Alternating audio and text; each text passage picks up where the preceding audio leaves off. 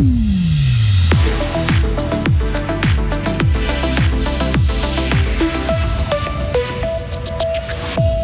Être de piquet le week-end, travailler toute la nuit, avoir des horaires irréguliers, les employés de l'HFR veulent qu'on reconnaisse la pénibilité de leurs conditions.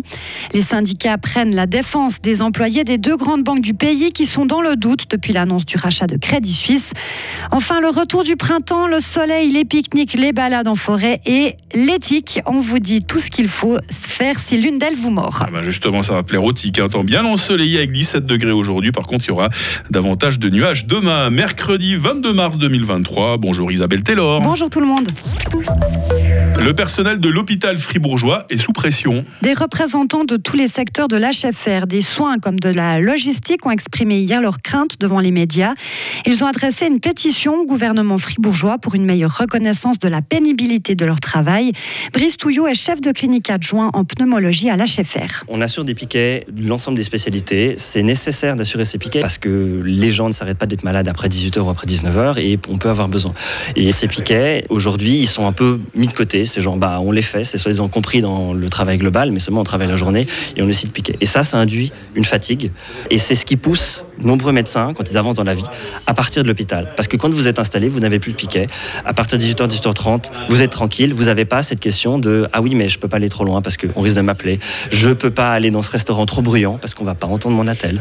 Et effectivement, on n'a pas forcément de compensation. Et ça, ça pousse les médecins à partir de l'hôpital au fur et à mesure. Ça, c'est une réalité. L'État de Fribourg a commencé des discussions avec les syndicats au sujet de la pénibilité des professions hospitalières. La Suisse compte davantage de médecins femmes. La proportion est de 46% contre 37% il y a 10 ans. La Fédération des médecins suisses publie ces chiffres aujourd'hui et s'en réjouit.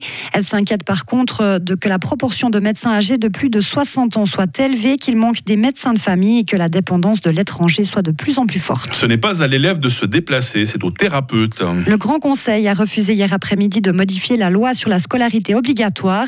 Certains élus demandaient que les communes soient libres de choisir le lieu de prise en charge des écoliers qui vont à la logopédie, à la psychomotricité ou voir une psychologue. Ils souhaitaient aussi regrouper plusieurs spécialistes sur un seul site, mais la majorité des députés a donc rejeté cette idée. Le personnel de Crédit Suisse et d'UBS a été oublié, Isabelle. Les syndicats ont dénoncé hier l'attitude des autorités et des représentants des deux banques lors de l'annonce du rachat. Ils rappellent que des dizaines de milliers de salariés vivent désormais dans l'incertitude.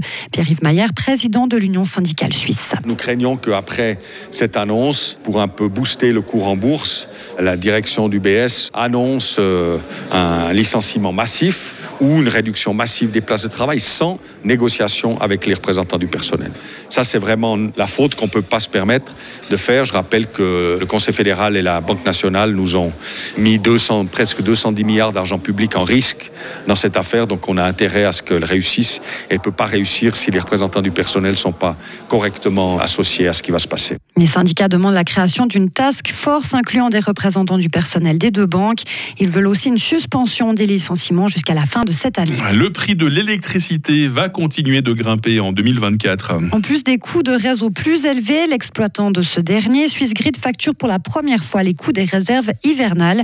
Cela coûtera 146 francs à un ménage moyen. Et puis enfin, portez des longues manches, des pantalons et n'oubliez pas votre spray. Voilà les principaux conseils pour se protéger contre les tiques, car ces petites bêtes sont de retour. Elles peuvent être porteuses de maladies comme l'encéphalite ou la borréliose, aussi appelée la maladie de Lyme.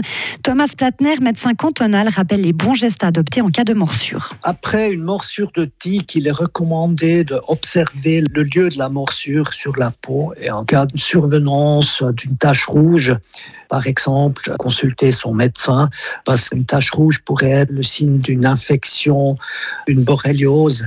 Et puis ça, c'est important de traiter très très rapidement pour éviter des symptômes plus tard. Vous pouvez aussi vous faire vacciner contre l'encéphalite pas trop tard pour cette année. Je sais que normalement, dans cette merveilleuse nature qui nous entoure, Isabelle, chaque animal a son utilité, mais franchement, pourquoi avoir inventé la tique? Ça sert à quoi? À part nous embêter hein ouais, Elle doit sûrement manger des bêtes encore plus petites ou je, sais, pas, il doit y avoir une raison. Vous êtes trop indulgente hein, avec ces vilaines bestioles. Je les tolère, je les tolère. Isabelle Taylor, l'actualité de retour à 8h30. Retrouvez toute l'info sur frappe et frappe.ch.